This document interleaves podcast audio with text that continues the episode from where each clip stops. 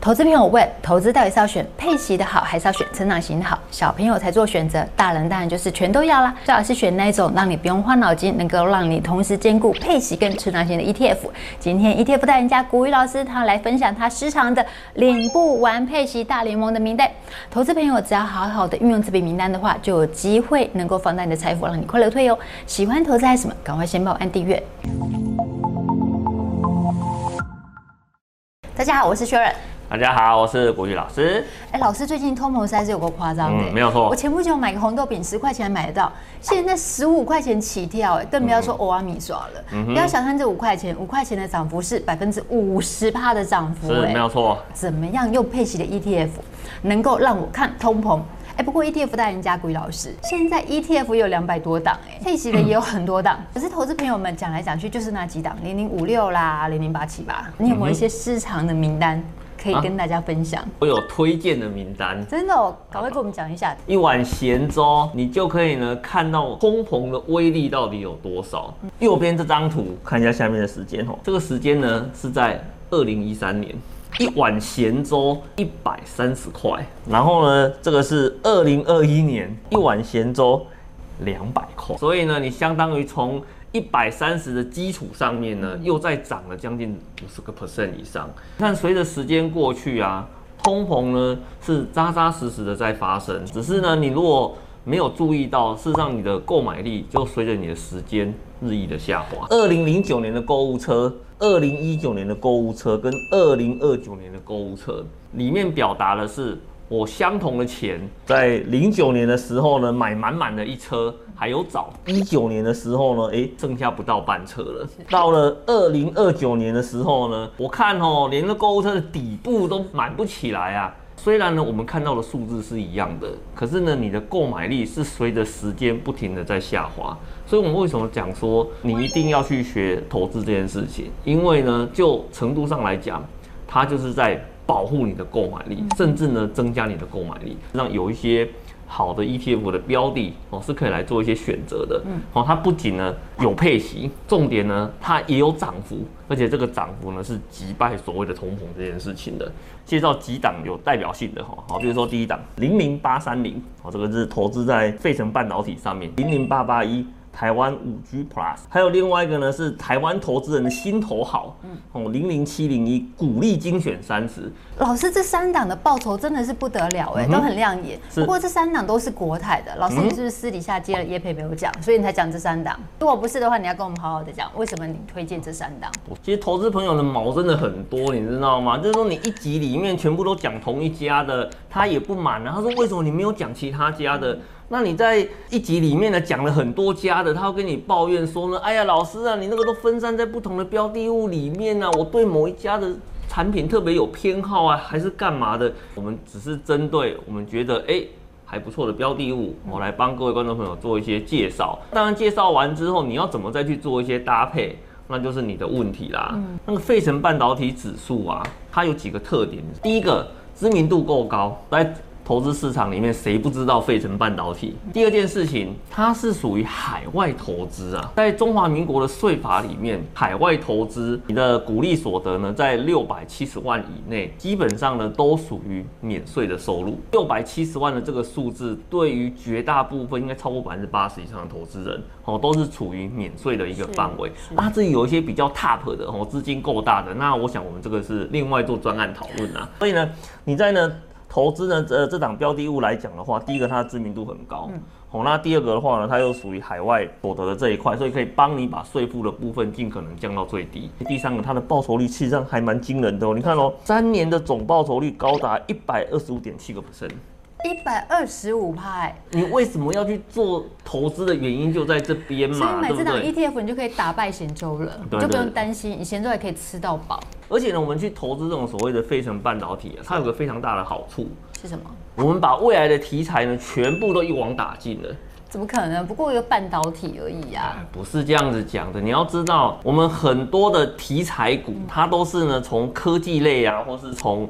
半导体类呢，它去延伸出来的哦，比如说我们最近有几个关键字很热门嘛，嗯、啊，像是那个什么元宇宙啦、电动车啦、AI 智能啦，这三个真的都是搭在热门的趋势上面。那什么前一阵子啊，什么无人工厂啦、大数据啦、哦，治安防护啦，嗯、这些所有的东西，总归一句话，全部都是半导体科技类股。哦，那既然全部都是半导体跟科技类股。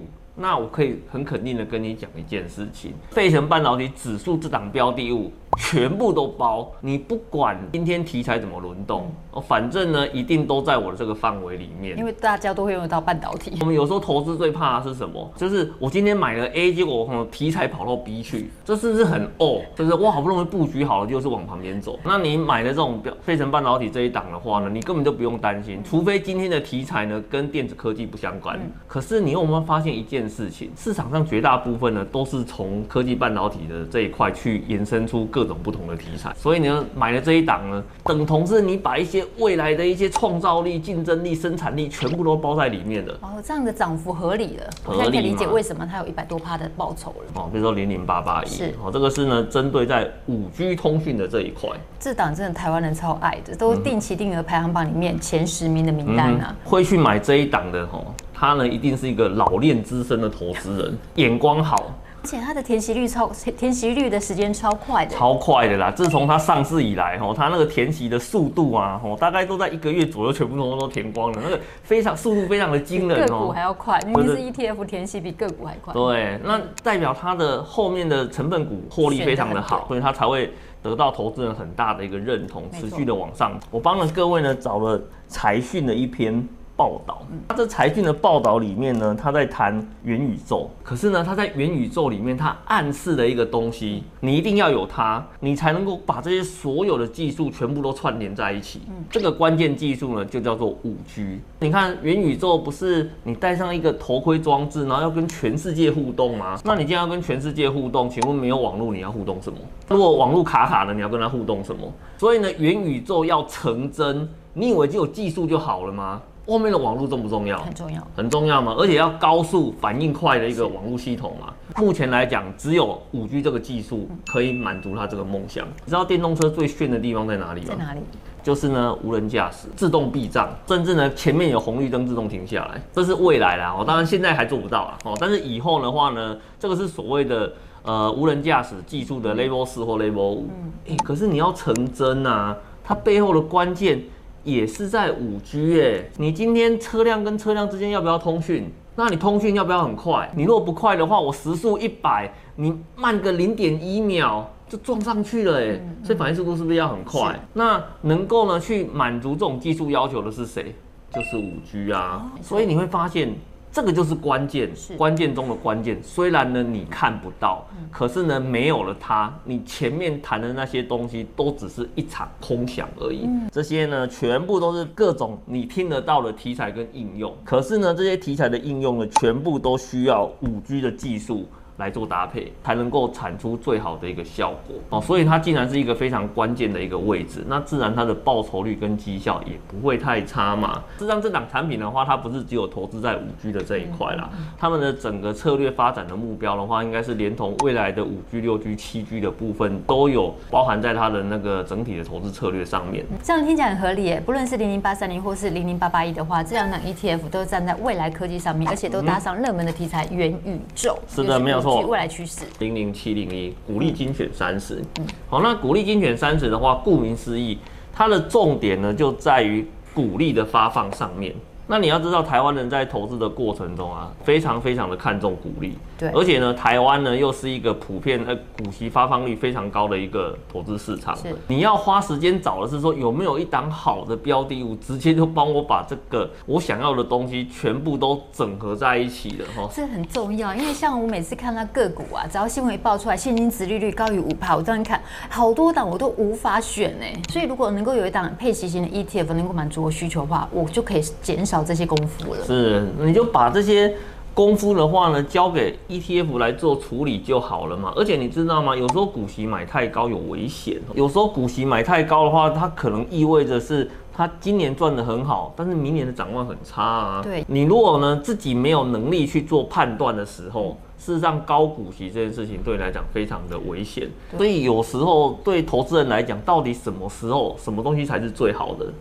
适当的股息，低度的波动，哦，这个才是能够最好的一个效果，而且最重要还要搭配一个什么持续的往上攻。这张股利三十呢，它的特色是在哪里呢？首先第一个，哦，它是半年配哦，然后第二个的话呢，事实上呢，它在过去三年以来呢，它也交出了四十一点八趴的一个报酬率，哎，不错耶，半年配，然后又交出四十多趴，嗯哼，很好哎，事实上还不错嘛，而且它是以股利型的，是哦，那像股利型的话，你看哦，从过去到现在，你会发现。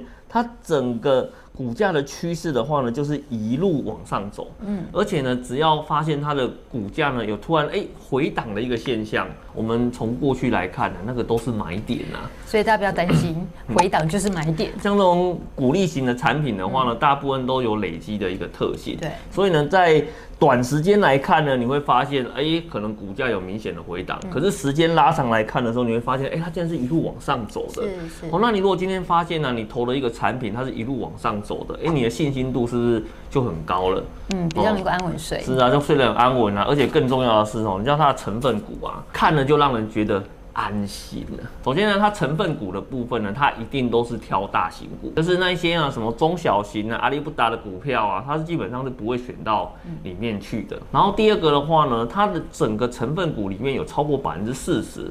都是金融股，金融股这种东西呢，第一个品牌够大，第二个呢跟你的生活够贴近，所以你会发现呢、啊，它在股息的部分，它就有一个双成长的箭头哦。是哦，第一个箭头的话呢是金融股哦，百分之四十，这是主攻。是哦，然后呢半导体的部分哦，它以台积电当成它的主力的一个代表，反正基本上就是这样子啦。台积电不好，半导体也不会好到哪哪里去啦，它就是个领头羊嘛，对不对？是，所以它真的就兼顾了一个股息稳定，然后又是大型的一个、嗯、一个。功能在，同时又小小兼顾有点成长动能在。我觉得就它目前的一个绩效上面来看的话，它的整个长线呢是非常值得投资人哦来做一个期待的。老师刚刚说明的真的很有道理耶，因为投资零零七零一的话，它享受的就是有配息的一个效果。嗯、那如果投资零零八三零的话，它享受的就是呃要投资美国半导体的市场，嗯、美国就全世界市场。是的，对，所以投资美国就等于投资全世界。那投资零零八八一的话，就投资台湾的五 G。所以这三档 ETF 的话，就真的是。兼顾配息又兼顾成长型，真的是大人的选择，两个都有。投资朋友，如果你对这三档领不完配息大联盟的名单有兴趣的话，可以看我们影片下方说明文哦。不过古雨老师，你是以打造领不完现金流出名的。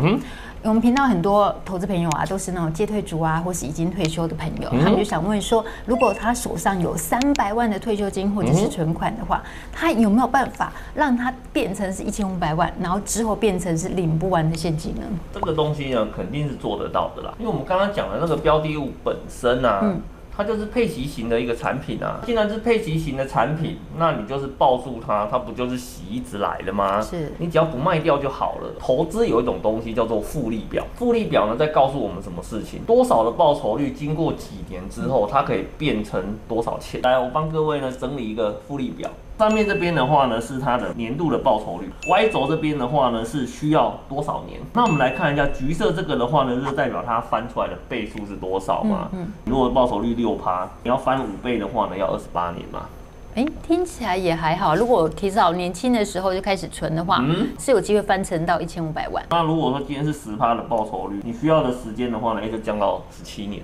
如果就刚刚那三档 ETF 来看的话，就是年报酬十趴的话，感觉也是有机会的，并没有太难啊。什么都不是有机会而已吧，根本不是超标吧，是不是？我们要保守一点嘛。啊、对对对。万一如果没达到的话，大家来找我们。对对对。报酬率的部分呢，你一定要用很保守的心态去看待它。嗯、这种成长型的一个产品的话呢，它会给投资朋友蛮大的一个希望哦，就是。你如果今天有投资、有参加、有机会，嗯，可是呢，你如果什么都不做，在旁边当壁花的话，有没有啊？我跟你讲啊，里面跳舞的那一个都跟你一点关系都没有嘛，是不是？嗯，现在看到的这些所有的数字都是长期投资的结果，可是你有可能因为在这个长期投资的过程里面，刚好呢遇到一个很大的一个波动，那就结束了啊。嗯，没错，就跟你一点关系都没有。比如说，你说像里面。这个过去三年哦，比如说费城半导体，嗯，它累积了一百二十五点七趴的报酬率，嗯、这数字很漂亮嘛，对，对不对？可是你有没有想过，我们现在这个时间点往回看三年发生了什么事情？当然，你耐得住寂寞，撑得住风险。那这张复利表对你来讲就有意义啦。谢谢谷老师的分享，所有人听完之后真的觉得这三档 ETF 真的是太 amazing 了。只要三档 ETF 就有可能将三百万翻身变成一千五百万，然后之后就有机会可以打造领不完的现金流。投资朋友如果想要知道说这三档 ETF 领不完佩奇大联盟的资料的话，可以看我们影片下方说明文哦。不过，学人还是要提醒，投资一定有风险，每位投资朋友的投资属性还有投资风格都不一样，投资前真的还是要详阅一下公开说明书。投资朋友们，你心目中的佩奇大联盟的名单有哪一些呢？欢迎在影片下方留言告诉我们哦。喜欢股鱼还是什么？喜欢投资还是什么？帮我们按赞、分享、订阅、开启小铃铛，要记得全部开启，才会收到我们最新的影片讯息。拜拜。